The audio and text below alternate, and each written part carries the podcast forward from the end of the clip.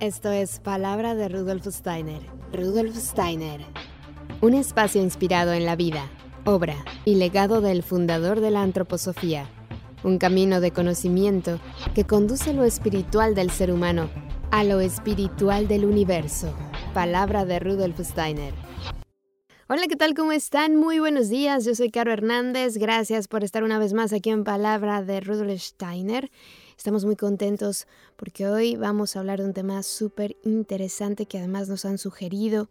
Elena, muchas gracias por escribir. Aquí está tu petición y hemos invitado a un maestro, a un sabio y estamos muy felices de tenerlo en este espacio, de haberlo descubierto. Así que les presento a Jesús López Arias, él es conocedor de la obra de Rudolf Steiner desde 1978, ha sido maestro Waldorf de primaria por más de 22 años en España, Alemania e Inglaterra, es educador, se especializó en la pedagogía para niños y jóvenes con necesidades especiales, ha sido ponente en distintas formaciones españolas de pedagogía Waldorf, ha impartido talleres de trabajo en diferentes ciudades españolas, con temas como la comprensión del misterio del Gólgota, el ser de María Sofía, la obra pictórica del Bosco, los cuentos de hadas, mitología nórdica, mitología griega, Parsifal y la comunidad del Grial, la última cena de Leonardo da Vinci y además es traductor, ha estudiado filosofía y tiene una formación en gimnasia Bodmer, así que estamos encantados de recibirlo aquí en Palabra de Rudolf Steiner. Bienvenido Jesús, ¿cómo estás? Muy bien, gracias y gracias por haberme invitado, por haberme considerado de nuevo para vuestro programa. Pues nos encanta tu manera de explicar y queríamos compartirlo con toda la gente que nos escucha en la radio y con la gente que nos escucha en las redes sociales. Y este tema que es tan intenso, tan imponente, muchas veces da miedo, me parece fundamental que lo veamos de la mano de alguien que sabe tanto como tú y que ha estudiado bastante el tema. Así que vamos a hablar hoy del Apocalipsis, el, libro de la Biblia de revelación.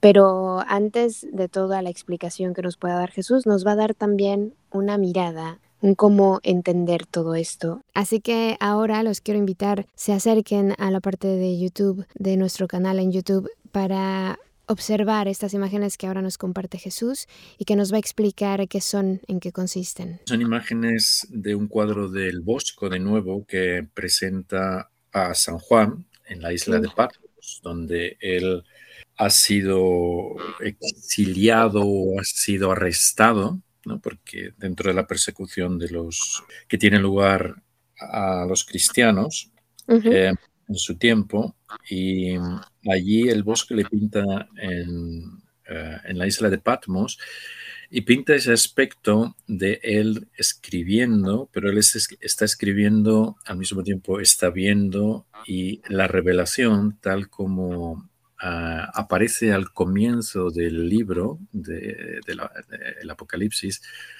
la revelación tiene es una revelación que tiene un carácter jerárquico, parte de Dios, de Dios se da a Jesucristo, de Jesucristo Él la da al ángel y el ángel se le da, le da esta revelación a San Juan. Entonces, em, eh, el Bosco pinta este momento y hay un aspecto que era el que yo quería resaltar, es el hecho de que en la base del cuadro pinta dos figuras, dos criaturas. Una, en la parte izquierda, es un águila, que es el animal que representa a San Juan. ¿no? Esa capacidad de elevarse y eh, dominar en las alturas, tener esa visión amplia de conjunto desde las alturas. Y este águila está mirando a un ser que es un híbrido, como los pinta el Bosco, un híbrido entre ser humano, entre insecto, entre diferentes partes. Hay algo de escorpión que se puede ver en él también, ¿no? Y es muy interesante ver cómo este ser con la cara de hombre con unos anteojos, que en el tiempo del Bosco eran la novedad del tiempo, unos, unas gafas, con un aspecto muy intelectual, muy académico, está mirado, el águila le mira fijamente, ¿no? Y este ser realmente está allí con unas alas que no llegan a poder desplegarse, con un aspecto entre insecto y reptiliano, con esa cara académica y es como una advertencia para aquel que observa el cuadro y una advertencia que viene dada por el águila de que acercarse a esta revelación que recibe San Juan en la isla de mm. Patmos, uno no se puede acercar con un aspecto excesivamente terrenal, académico, abstracto, conceptual, que se requiere las fuerzas del águila realmente para poder llegar a comprenderlo.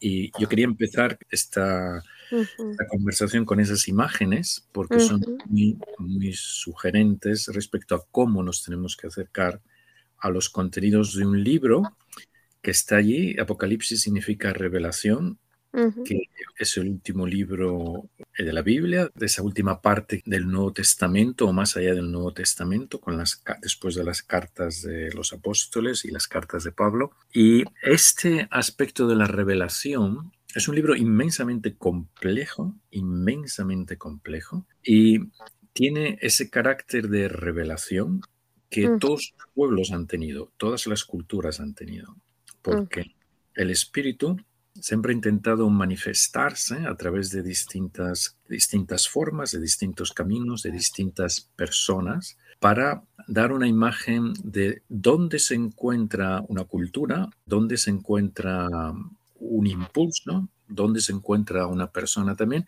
y los caminos eh, de cara al futuro, los caminos que están abiertos y que se pueden andar en una dirección o en otra dirección en otra dirección. Es decir, hay unos peligros, hay una encrucijada, hay encrucijadas y aquí aparecen las distintas encrucijadas. Un ejemplo son los nueve libros en donde estaba escrita la historia de Roma, que se presenta al último rey de Roma, Atarquino el Soberbio. Esta revelación viene a través de las sibilas, la cultura de las sibilas fue escrita y en esos libros se, se manifiesta el futuro de Roma o lo que Roma va a encontrar en su futuro, no determinado, sino estas encrucijadas, estos peligros, estos lugares a, donde puede acudir. Y en el mismo sentido, las mitologías también tienen un carácter de revelación que son dadas a las culturas para que las culturas tengan una posibilidad, de, distintas posibilidades de encarar su futuro. El Apocalipsis de San Juan es un libro que se escribe con un carácter inmensamente imaginativo, entonces hay que meterse en esas imágenes, intentar desentrañar su contenido. Tú has mencionado a Daniel y este es un ejemplo en el Antiguo Testamento de un hombre, de un gran iniciado, que tiene acceso a una revelación del mundo espiritual y esa revelación se refiere al futuro, a lo que va a acontecer, ¿no? Y ahí es el, camino de los profetas o de los grandes iniciados en, el, en lo que es la cultura hebrea.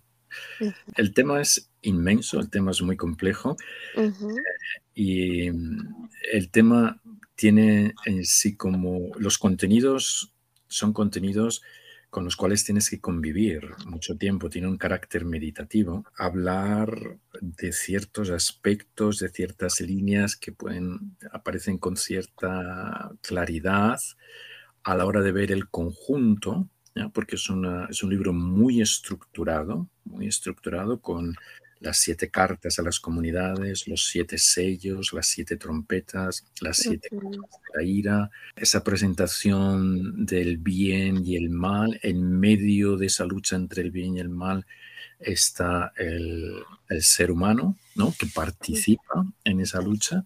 Y gracias a las a, las, a, la obra de Steiner y también para mí a la obra de Valentín Tomba, un, un hombre que en el siglo pasado siguió a fondo la obra de Steiner y escribió sobre eh, el Apocalipsis también, pues tenemos una posibilidad de acercarnos, intentar acercarnos con, pisando un terreno un poco más seguro que el meramente especulativo.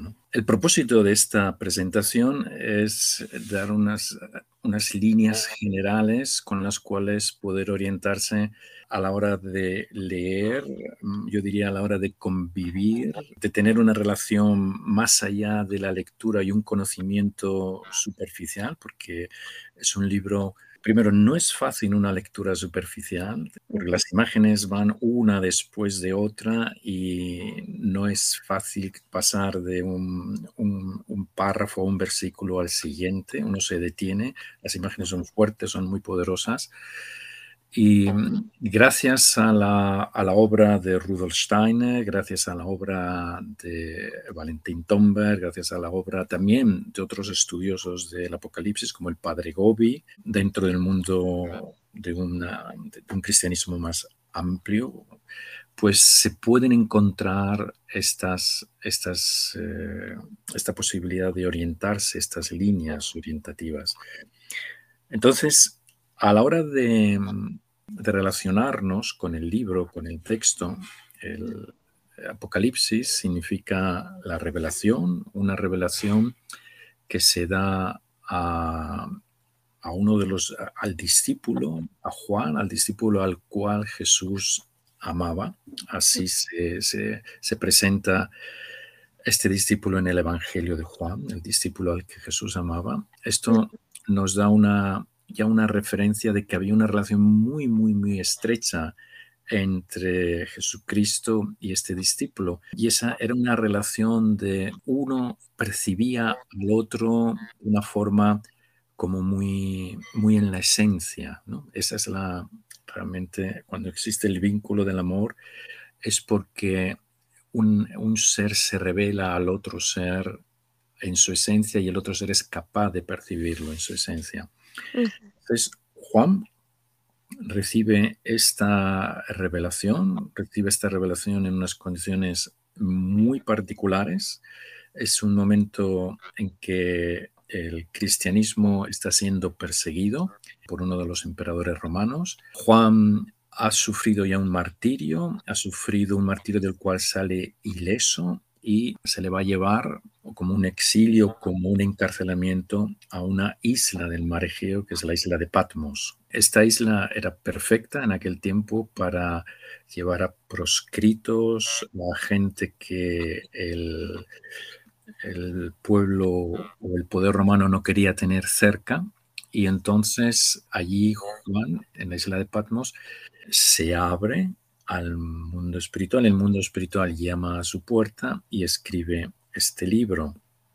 La isla de Patmos tiene una historia muy, muy particular que es bueno conocerla porque estos lugares en donde ocurren este tipo de momentos claves para la humanidad a través de una revelación fueron preparados en el pasado de alguna forma para que en cierto momento llegaran a ser el escenario, un escenario natural donde se dieran eh, distintos sucesos importantes. ¿no? Y entonces, yo no me voy a extender ahora en la historia de la isla de Patmos, yo solo voy a mencionar que allí llega uno de los, uno de los personajes más conocidos dentro del mundo, de, el mundo heroico griego, ¿no? Y es este personaje es Orestes, Orestes que hijo de Clitemnestra, hijo de Agamenón, hermano de Electra, que no ha podido um, ver realmente su, ser, no ha podido soportar el hecho de que su madre, una vez que vuelve a Agamenón, después de estar 10 años en, la campaña de Troya, eh, su madre tiene un amante y su madre y el amante van a asesinar a su padre. Entonces, eh, los dos hermanos, Electra y Orestes, se reúnen y tenemos que hacer algo, tenemos que hacer algo, y Orestes decide dar el paso al matricidio, matar a su madre. A partir de ese momento, las furias comienzan a perseguirle, ese aspecto de la conciencia que se manifiesta en seres concretos que le persiguen y le hacen la vida imposible. No sabe dónde ir. Es como eh, nos podemos imaginar alguien que ha cometido un delito y tiene ese remordimiento de la conciencia constante que le persigue durante todo el día, no le deja vivir, no le deja relacionarse con la vida. Y en esa huida él llega a Patmos y allí en Patmos encuentra un alivio, un alivio. Parece que esa persecución comienza a desaparecer, ¿no? O por un tiempo le dejan. La historia es mucho más amplia, mucho más larga, pero no voy a extender en ella, simplemente es una invitación para aquellos que quieran conocer, decirles que este lugar tiene una historia. Esa isla surge del fondo del, del mar Egeo por deseo de la hermana de Apolo, de Artemisa. Hay un carácter solar en esta isla, por lo tanto, y que allí va a tener lugar esta revelación. En estas circunstancias muy especiales, es como una cárcel, una cárcel natural al cual se le, el poder romano manda a, San Juan, a Juan. Y por otra parte, yo quiero mencionar el hecho de que las revelaciones como tal, el, Apocalipsis corresponde al, al, cuerpo de la revelación cristiana, ¿no? Es el libro por excelencia de una de esa revelación que nos habla de los caminos hacia el futuro de acuerdo a lo que se ha recorrido hasta el presente. No es al leerlo, como en toda revelación, no es algo que esté determinado en el sentido de un determinismo, esto va a suceder sí o sí, sino que a lo largo del libro se exponen toda una serie de contenidos, toda una serie de posibilidades, toda una serie de advertencias para que el hombre esté atento porque se va a encontrar en su camino tanto una serie de poderes que van a intentar obstaculizarle en su desarrollo como otra serie de poderes, de, de, seres concretos que van a intentar ayudarle.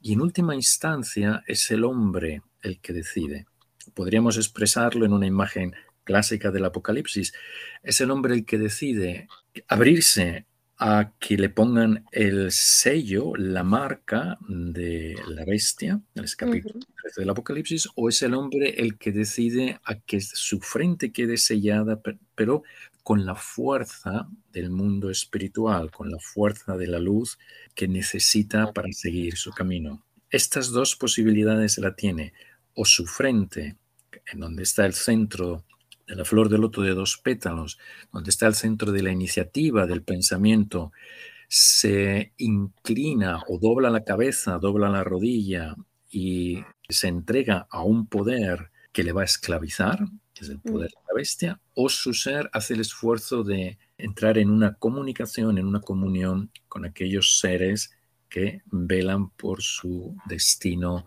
eh, que su destino se realice de acuerdo a su naturaleza. Entonces es el hombre el que decide. Y en el Apocalipsis nos, nos, nos van mostrando eh, pues, los escenarios que se van a dar y en última instancia, conociendo estos escenarios, donde eh, el hombre va, hacia dónde el hombre va, va, va a llevar sus pasos. ¿no? Esto en el libro por excelencia de la revelación dentro del cristianismo, pero en otras culturas el aspecto de la revelación ha estado siempre presente. En el Antiguo Testamento podemos recordar la figura de Daniel, un gran iniciado, un gran iniciado que sirve a cuatro grandes emperadores eh, babilónicos, persas, ¿no? O sea, que tienen en estima aquellos individualidades, aquellos seres humanos que están en el poder. Y no solamente es un poder político, un Nabucodonosor, tiempo de Daniel, no solamente un rey que tiene un poder político, es un rey que tiene una profunda sabiduría. Entonces, Daniel está, digamos, en la cumbre, siempre está en la cumbre sirviendo a estos cuatro monarcas. Él recibe una serie de revelaciones que tienen que ver con el futuro, que tienen que ver no solo con el, lo que va a ocurrir con el pueblo hebreo, sino con lo que va a ocurrir en general en la humanidad. Otro ejemplo muy puede caracterizar muy bien esto es el mundo de las civilas en, el inicio de, de, Roma. Ese mundo de las civilas que tiene la posibilidad de recibir un, contenidos desde el mundo espiritual, recibe estos contenidos, escriben estos contenidos en nueve libros y en estos nueve libros eh, se, está escrita lo que, va, lo que va a ser el futuro de Roma. De nuevo, las posibilidades de desarrollo de Roma, las encrucijadas con las que se va a encontrar. Estos nueve libros son bien conocidos que se presentaron a el último rey de Roma, Tarquino el Soberbio, y ahí hay una historia muy bonita, muy larga. Los que sean, los que conozcan la pedagogía Waldorf, maestros o alumnos que hayan pasado por la escuela, sin duda la conocerán de qué ocurre en esta conversación entre Tarquino el Soberbio, último rey de Roma, y la Sibila que le presenta esos nueve libros. ¿ya? Una revelación destinada a la cultura romana. Muy interesante tener todo este conocimiento ahora a la vista. Pero bueno, previo a la, a la, entrevista, ya grabar, me comentabas algo que me pareció muy bello también a tener en cuenta, que es este cuadro del Bosco. Bueno, porque justo eso que decías hace un rato, ¿no? No podemos ver las cosas así y muchas veces los mensajes que recibimos los tenemos que pasar a través de nuestra vida y decir, bueno, eh, no va a ser literal como está escrito, pero puede que eso que leo esté ocurriendo en mi interior. Y puede que eso que leo está ocurriendo en mi familia o en mi mm. ciudad, ¿no? Entonces, mm. ¿cómo mm, yo tengo ahí el poder o la capacidad de hacer cambios, eh, ser eh, protagonista de las historias? Sí, al comienzo del Apocalipsis se nos habla, estoy hablando del primer capítulo, los primeros eh, versículos, se nos habla de dónde viene esta revelación. Esta revelación es dada a Jesucristo, es dada por Dios a Jesucristo, Jesucristo la transmite a su ángel y el ángel lo eh, transmite a Juan. O sea, se ve como hay una, cierta jerarquía, ¿no? Viene de Dios, pasa por Jesucristo, de Jesucristo al ángel y del ángel a Juan. Esta revelación tiene que ver porque la humanidad, ahora me centro en la revelación de Juan, eh, la humanidad ha llegado hasta un cierto momento en todo su proceso de evolución, en el momento en que tiene lugar la revelación a Juan. Ha realizado una serie de hechos que van a tener unas consecuencias en el futuro. Y dentro, en la obra de Steiner, él menciona en distintos momentos cómo Cristo, Jesucristo, después del misterio del Gólgota, pasa a ser el juez del karma. Estamos hablando entonces de que la humanidad trae un karma. Este karma se va a seguir desplegando porque en relación a las cosas que individualmente o como pueblo o como humanidad se han hecho en el pasado, hay una serie de consecuencias. Entonces el Señor del karma, Jesucristo, va a mostrar estos caminos en donde se van a ver las consecuencias de algo que se ha realizado en el pasado y si al mismo tiempo se dan una serie de herramientas para que aquellas consecuencias puedan ser transformadas. Esto está muy claro en lo que son lo que es el principio, el primer eh, séptuplo, que son las siete cartas a las comunidades. Estas siete cartas, sabemos por la obra de Steiner, cada una de ellas está dirigida a una comunidad. Esta comunidad es una comunidad que se desarrolló en el, en el tiempo. Entonces, cada una de estas comunidades es cada una de las culturas posatlantes. Es decir, después del mundo atlante aparecen las culturas posatlantes. La primera es la cultura india, la segunda es la cultura persa, la tercera es la cultura egipcio, babilónica, caldea, siria, hebrea. La cuarta, la grecorromana. La quinta es el lugar donde nos encontramos nosotros ahora. Cultura en donde tanto el pueblo germano como el pueblo anglosajón juegan, tienen un papel fundamental, como en el pasado lo tuvieron Grecia y Roma. Entonces, en estas cartas a cada una de las comunidades se les advierte de los, de los peligros, de los obstáculos, de los, de los, de las, de aquello que han tenido que encarar, que han tenido que luchar, que algunos han caído, otros lo han superado y se les da siempre contenido nuevo, un consejo nuevo de lo que tienen que hacer para seguir como transformando, mejorando, elevando el impulso que cada una de estas culturas protagonizó en determinado momento. La, cultura india fue protagonista de un, impulso determinado. Eso no quiere decir que se haya acabado este impulso después de los dos mil y pico años que Steiner señala que dura más o menos el periodo de una cultura, sino que ese impulso sigue adelante. Y todos nosotros, o la mayor parte de nosotros, hemos estado muy probablemente en cada una de estas culturas en varias encarnaciones. O sea que tenemos, llevamos un recuerdo profundamente subconsciente de las cosas que hicimos, bien y mal. Y, y, este es un ejemplo, como decía antes, en las siete cartas de las comunidades, de cómo hay una advertencia, de cómo él se presenta. Él siempre se presenta diciendo en cuatro de ellas, cinco días, conozco tus obras, o sea, yo te conozco, sé la esencia de lo que es eh, tu impulso, de lo que está en el fondo de tu ser, y a partir de este conocimiento yo te estoy dando, eh, te estoy recordando las cosas que fueron un obstáculo eh, las cosas que se presentaron como una desviación, como una tentación, ten cuidado que no vuelva a suceder. Y por otra parte, estoy em, reconociendo el esfuerzo que has hecho y en cada uno de estos momentos eh, culturales. ¿no? Reconozco tu esfuerzo, te advierto de los peligros y em, hay un nuevo consejo siempre. Y en este sentido, para centrarnos en algo concreto, em, si quieres podemos comentar o abrir el escenario de lo que es la carta a la comunidad de Sardes, porque es la carta que corresponde al tiempo del alma consciente. Todavía no hemos recorrido una tercera parte de este tiempo.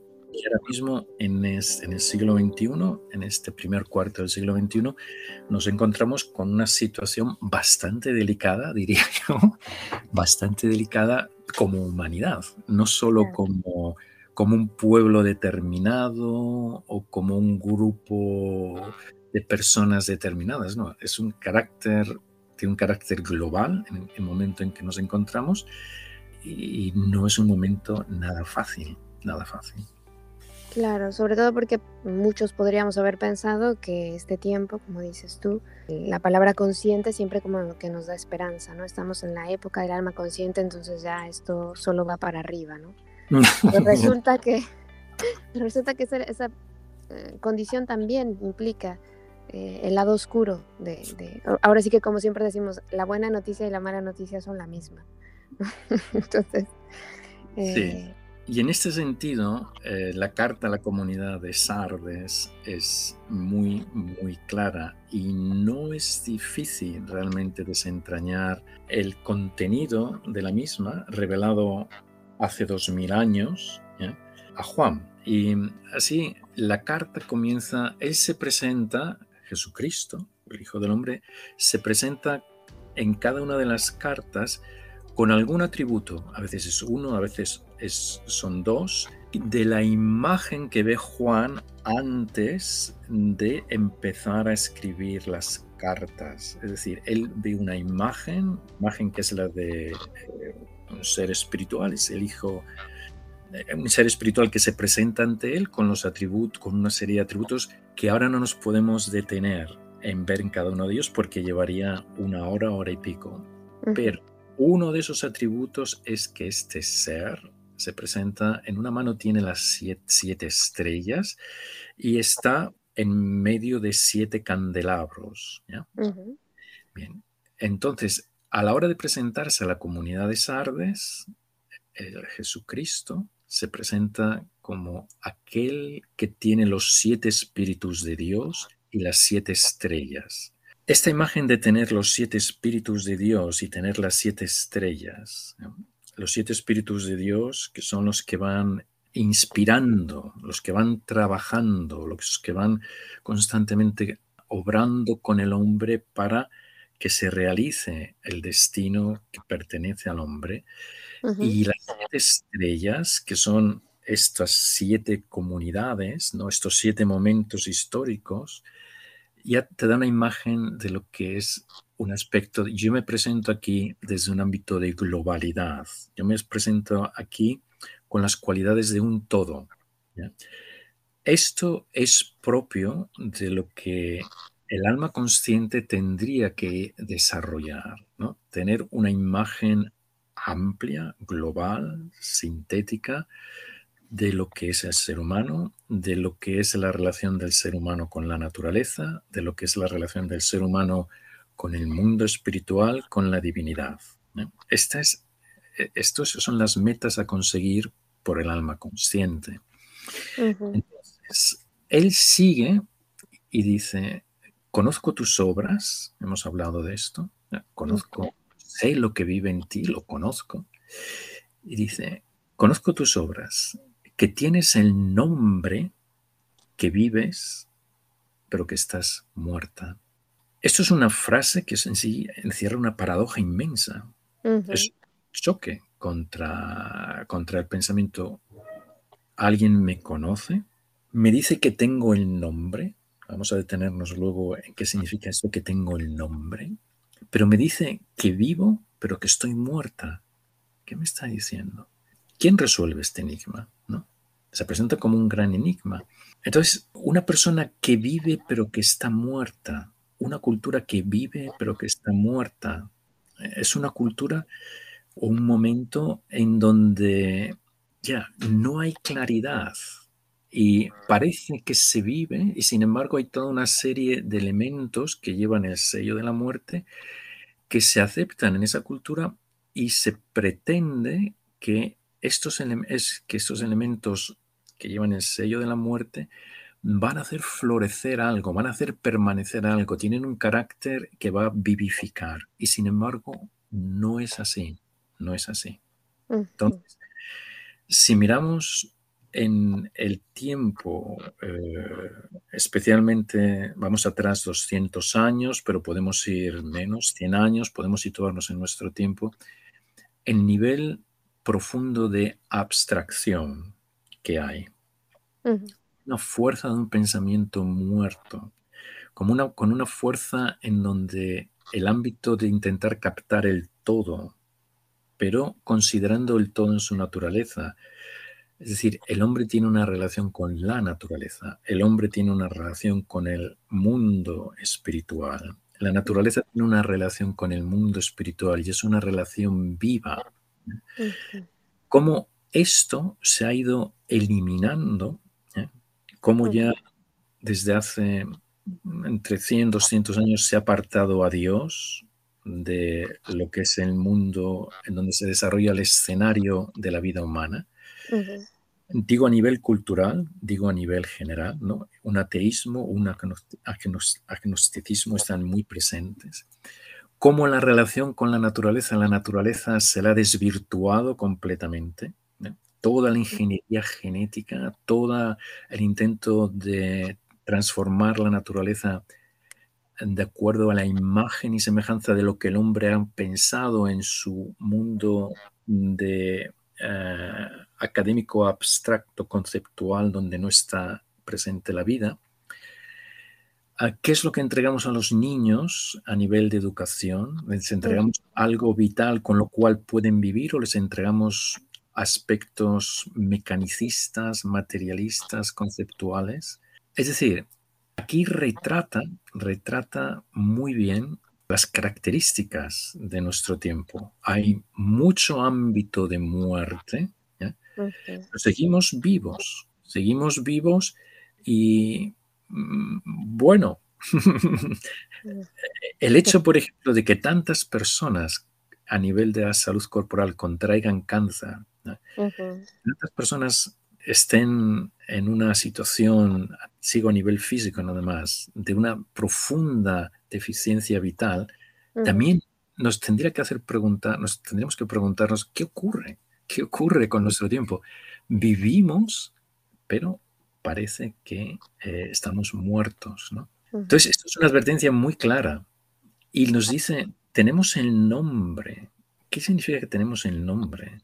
Hay un poeta extraordinario que yo creo que todos en el mundo de la literatura española lo conocen, que es Juan Ramón Jiménez. Escribe un poema bellísimo acerca del nombre. Dice, naturaleza, dame el nombre exacto de las cosas No petición a la naturaleza. Naturaleza, dame el nombre exacto de las cosas. Que mi palabra sea la cosa misma creada por mi alma nuevamente. Que por mí vayan todos los que no las conocen a las cosas. Que por mí vayan todos los que ya las olvidan a las cosas. Que por mí vayan todos los mismos que las aman a las cosas. Naturaleza, dame el nombre exacto y tuyo y suyo y mío de las cosas. El nombre de las cosas, la esencia de las cosas. Este poema es una oración prácticamente del poeta hacia eh, una instancia superior. El alma consciente en este tiempo tenemos que desarrollar la capacidad de saber cuál es nuestro nombre, porque tenemos la posibilidad de escucharlo, de saberlo. Si conocemos nuestro nombre, conocemos nuestro destino, nuestra misión, nuestra esencia, nuestra vocación, nuestro papel. Y aquí lo dice claramente, conozco tus obras, tienes el nombre, vives, pero estás muerta. Y al comienzo hemos leído, nada, dos párrafos y eh, ya ves la, la, sustancia ¿no? que realmente esto lleva. Claro, bellísimas palabras que además tampoco estamos acostumbrados ya a escuchar hoy en día. Hablando, hablando del lenguaje, ¿no? Lenguaje hueco, vacío, sin sentido, que no nos alimenta en lo más absoluto. Entonces, como bien dices, esto tiene mucha sustancia. Y lo otro también creo que un poco el, el cómo se ha ido distorsionando la religión a lo largo de los años, cómo ha ido perdiendo significado, eh, y como al menos yo me considero parte de, esa generación, que no sabemos cómo enseñarle la religión a nuestros hijos, porque nos habían enseñado a, pues, o, perteneces a una religión o perteneces a otra, ¿no? y, no encontramos más que mediante ese tipo de rituales, de ritos, pero tampoco nos encanta, ¿no? Cómo funciona la iglesia o cómo funcionan otras religiones. Entonces, el volver a religarnos con la religión, vale la redundancia, es muy complejo, ¿no? Pero sí que reconozco que cuando yo leía la Biblia, por lo menos a los 11 años que empecé a leerla, me fascinaba, me fascinaba profundamente leer la historia de Job, la historia de, bueno, el libro de Daniel, los salmos, o sea, eh, sí es algo que mi alma agradecía de tener en contacto con, con estos textos y por supuesto el Apocalipsis, que es fascinante leerlo como niño, con la imaginación que tienes. Eh, pensar en estos temas es... No, no, se, no se trabajan como ahora mismo, tú nos estás enseñando y nos estás ayudando a, hacerlo, pero sí que es verdad que ese acercamiento nutre, ayuda, mm, fortalece.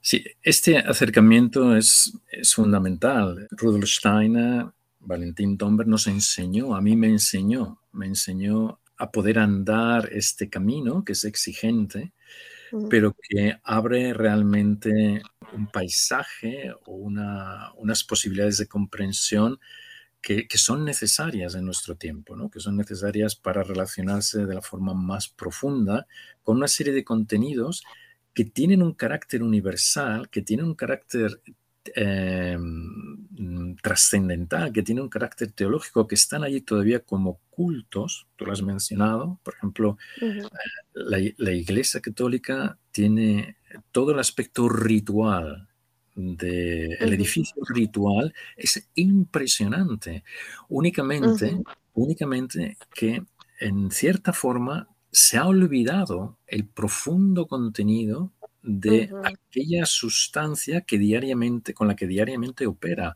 el sacerdote.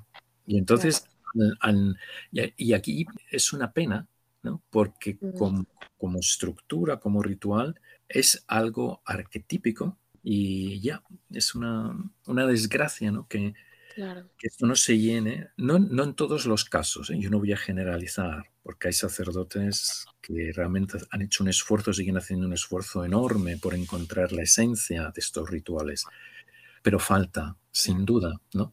Y en este sentido, la carta a la comunidad de Sardes continúa con el consejo o la advertencia que de nuevo Cristo da una vez que ha caracterizado el aspecto general de, esta cultura. Dice, despierta, y fortalece aquello que está em, en una disposición de, morir, ¿no? Porque constantemente las fuerzas de la muerte están ahí, te llevan, despierta y fortalece aquello que está en una disposición de, de morir. Es decir, has pasado por el campo de la abstracción, a partir de ahí intenta meter vida en esa abstracción y dejar el concepto muerto atrás y vivificar aquella sustancia, ¿no? Entonces, despierta, fortalece aquello que está en disposición de morir, porque ante Dios yo no he encontrado tus obras como completadas o completas. Es decir, tienes una tarea todavía.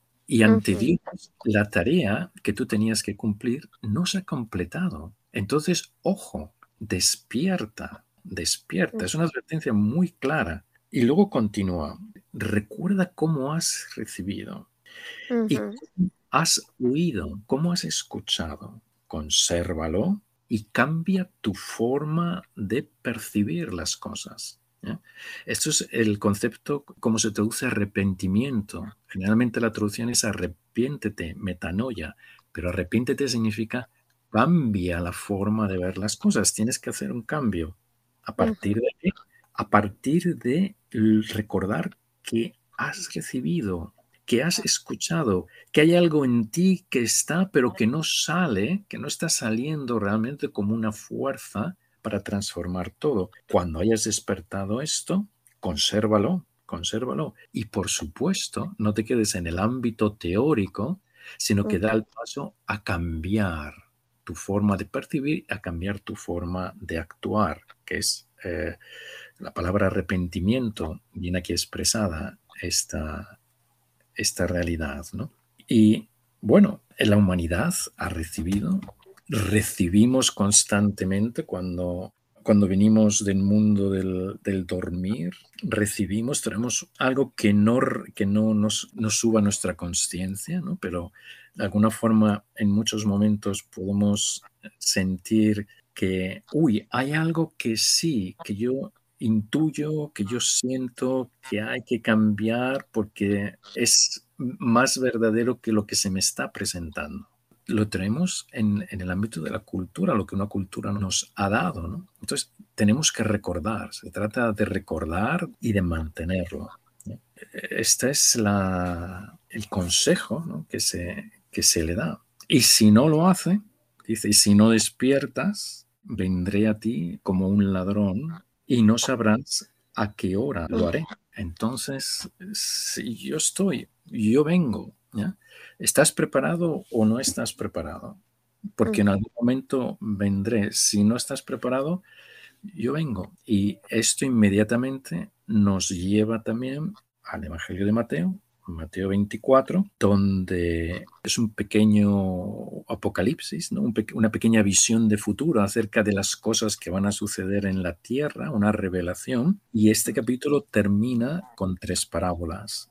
Y una de ellas, eh, o dos de ellas, pero una de ellas en particular, son las diez vírgenes, las cinco vírgenes diligentes y las cinco vírgenes perezosas. Y se habla de que hay que mantenerse despierto y hay que tener aquello que es necesario, el aceite en la lámpara. ¿no? Y Steiner en sus conferencias sobre, creo que es, no, recuerdo ahora, pero que es sobre uno de los cuatro evangelios, habla de que este, esta parábola se refiere a la, al tiempo del alma consciente, a nuestro tiempo. Por eso está marcado el hecho de las, del cinco, cinco vírgenes, quinta época eh, cultural posatlante, mm. cinco vírgenes, las necias o perezosas y las diligentes. Y tiene que ver con nuestro tiempo. Y también hay otra parábola que habla de aquel servidor que ve que su señor no llega y comienza a maltratar a los que su señor ha puesto bajo su responsabilidad.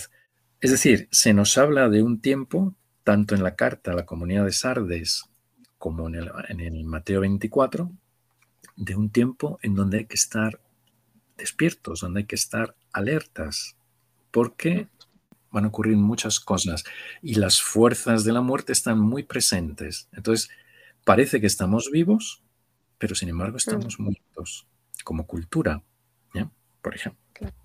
Y pasa mucho que hay mucha gente preguntándose, ¿y cómo sé que ya lo he superado? ¿no? A mí me tocó ver gente confundida en la religión en la que yo estaba diciendo, no, pues yo soy, yo soy un ungido, ¿no? Yo ya lo logré, yo ya... Ya.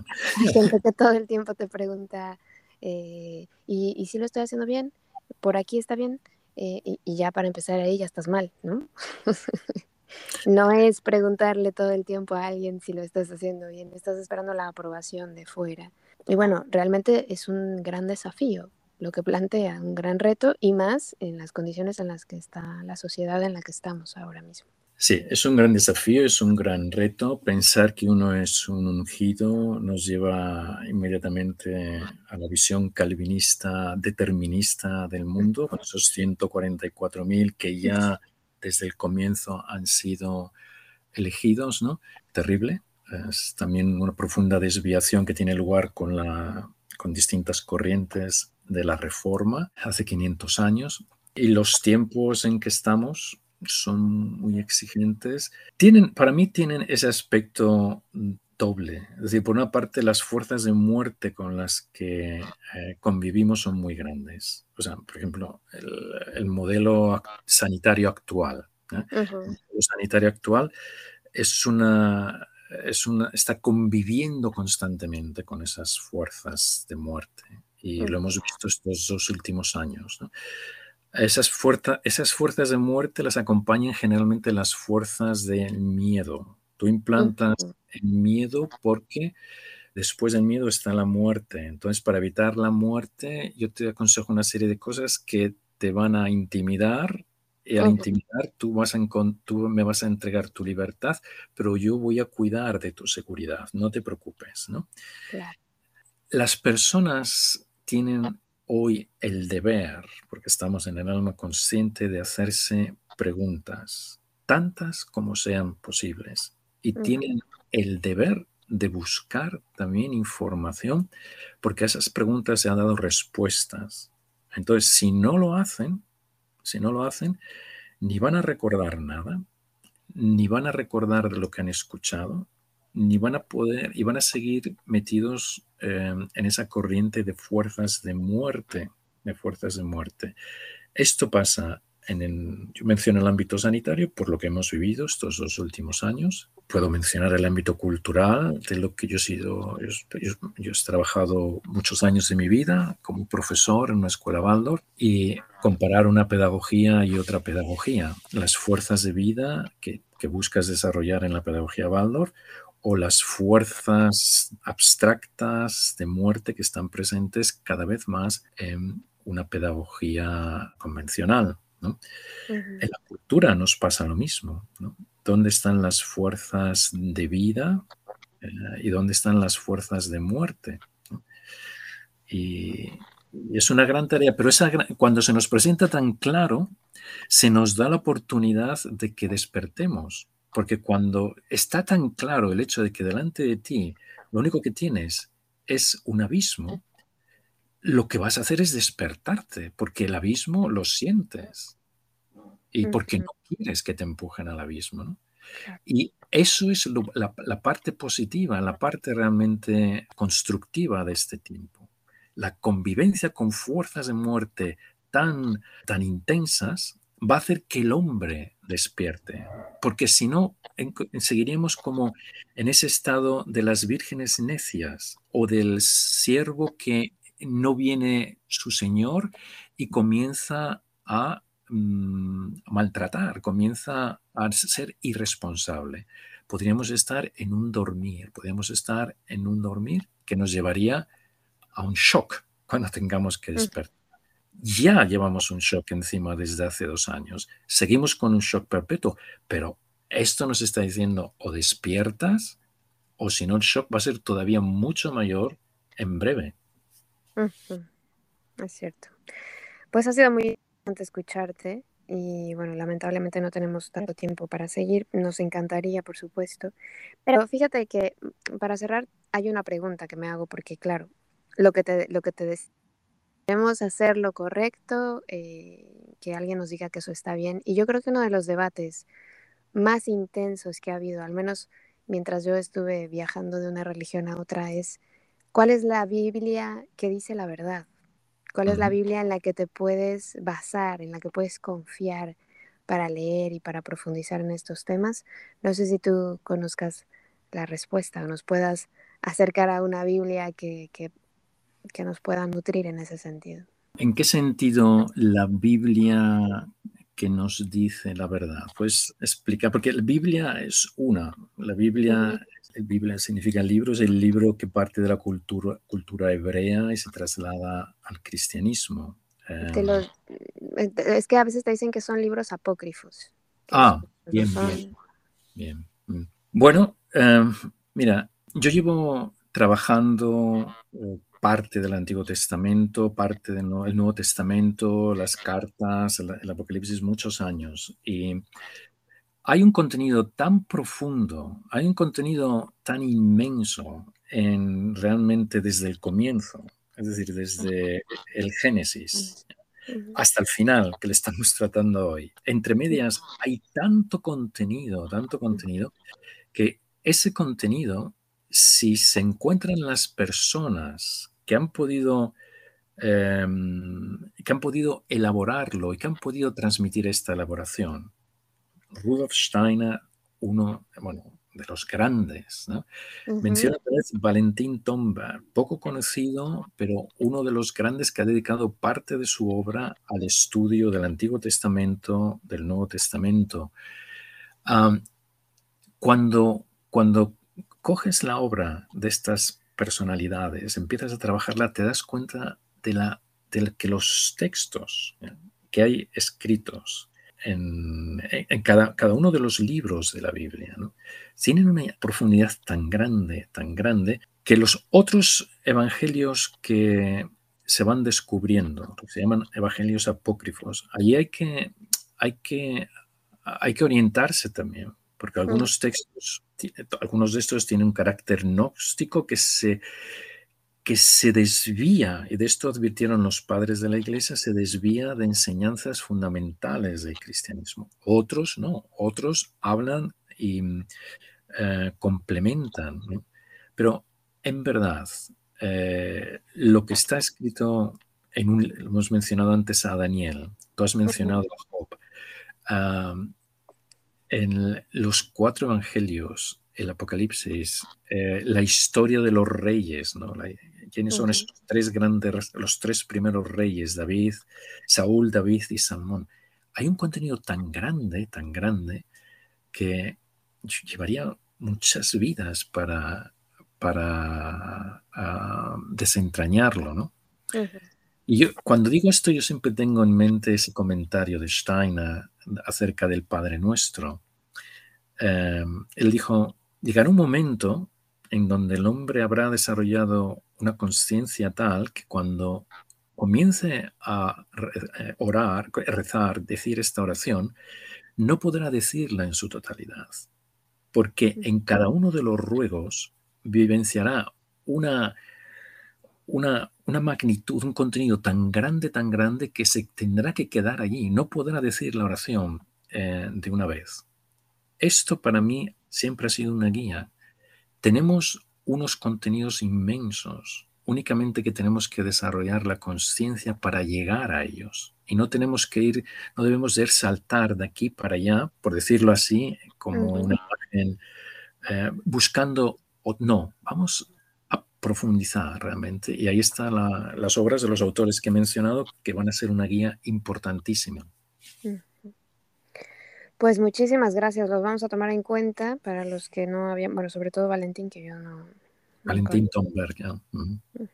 Vamos a tomar en cuenta y ojalá que, bueno, que los que estén interesados también vayan profundizando por ahí, que son temas fascinantes, nutritivos, interesantes, con mucho poder, como decíamos al principio, son palabras poderosas y son historias que te quedan en el corazón y, no sabes cómo, pero a veces en algún momento de tu vida te viene la historia y dices, oye, yo eh, esto lo relaciono con esta parte de la Biblia, esto, ¿no? es, Y, mi recomendación para aquellas personas que estén trabajando o que quieran relacionarse con el Apocalipsis, el capítulo 12 y 13 eh, tienen bastante actualidad.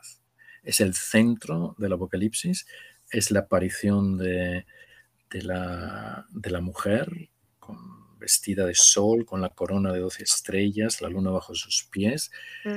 Y esto, los contenidos, son contenidos enormes, enormes y pueden, eh, pueden resonar o resuenan con cosas que están ocurriendo, que se están desplegando en nuestro tiempo. Pues muchísimas gracias Jesús por esta entrevista, nos ha encantado y, y seguramente te vamos a pedir más. Muy bien, Gracias a ti. Muchísimas gracias a Jesús por habernos acompañado y compartido todo esto que le gusta, que le apasiona y que sin lugar a dudas es hoy más que nunca el momento de recordar estas palabras. Algunas veces pienso que la situación que estamos atravesando hoy en día, la convulsión social que vemos, tiene que ver en gran parte porque nos hemos desenraizado, hemos olvidado contenido y material bellísimo e importante como los textos bíblicos, que son parte fundamental del alma, de, de nuestro ser, y que nos dan siempre cobijo, nos dan siempre respuestas, nos dan esa paz y esa tranquilidad que muchas veces no te da la locura de sociedad en la que estamos viviendo, ¿no? Con tantas propuestas, con tantos dimes y diretes, con tantas tantos temas que han creado para separarnos, para dividirnos, para alejarnos. Y hay cosas que tenemos muy claras, hay cosas que tenemos muy claras en nuestra vida, hay cosas que sabemos que van a pasar siempre y lo tenemos claro. Y estos textos siempre nos recuerdan esa parte. En nuestra vida vamos a tener primaveras, veranos, otoños y también inviernos y tenemos que estar preparados para soportarlos.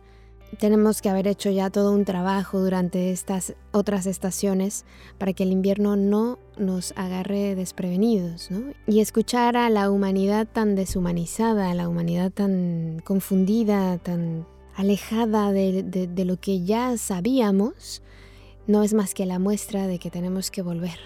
Volvamos, volvamos al origen. ¿no? Ha sido bellísimo escuchar las palabras de Jesús que tiene... Es que además tiene el nombre. Espero que haya sido de utilidad para ti también. Y yo creo que es un buen consejo, un gran consejo. Siempre que te sientas triste, confundido, vacío, te acerques a este tipo de textos, te acerques a la poesía, te acerques a la naturaleza, te acerques a la belleza. Ahí está la respuesta de la pregunta que te estás haciendo. Siempre va a estar ahí para evitar distraernos de nuestro trabajo primordial y principal, para evitar caer en las tentaciones. Así que muchísimas gracias por acompañarme una vez más. Te recuerdo que estamos en contacto a través de nuestras redes sociales. En Facebook, YouTube e Instagram nos encuentras como Palabra de Rudolf Steiner y también en nuestra página web, palabraderudolfsteiner.com. Ya sabes que contigo están mis mejores deseos, que el sol brille mucho tiempo sobre ti, que el amor te rodee siempre y que la luz que mora en ti guíe tus pasos. Si así debe ser, nos escuchamos el próximo miércoles. Yo soy Caro Hernández. Gracias. Hasta la próxima. Escuchaste Palabra de Rudolf Steiner. Rudolf Steiner. Un espacio inspirado en la vida, obra y legado del fundador de la antroposofía. Un camino de conocimiento que conduce lo espiritual del ser humano a lo espiritual del universo. Palabra de Rudolf Steiner.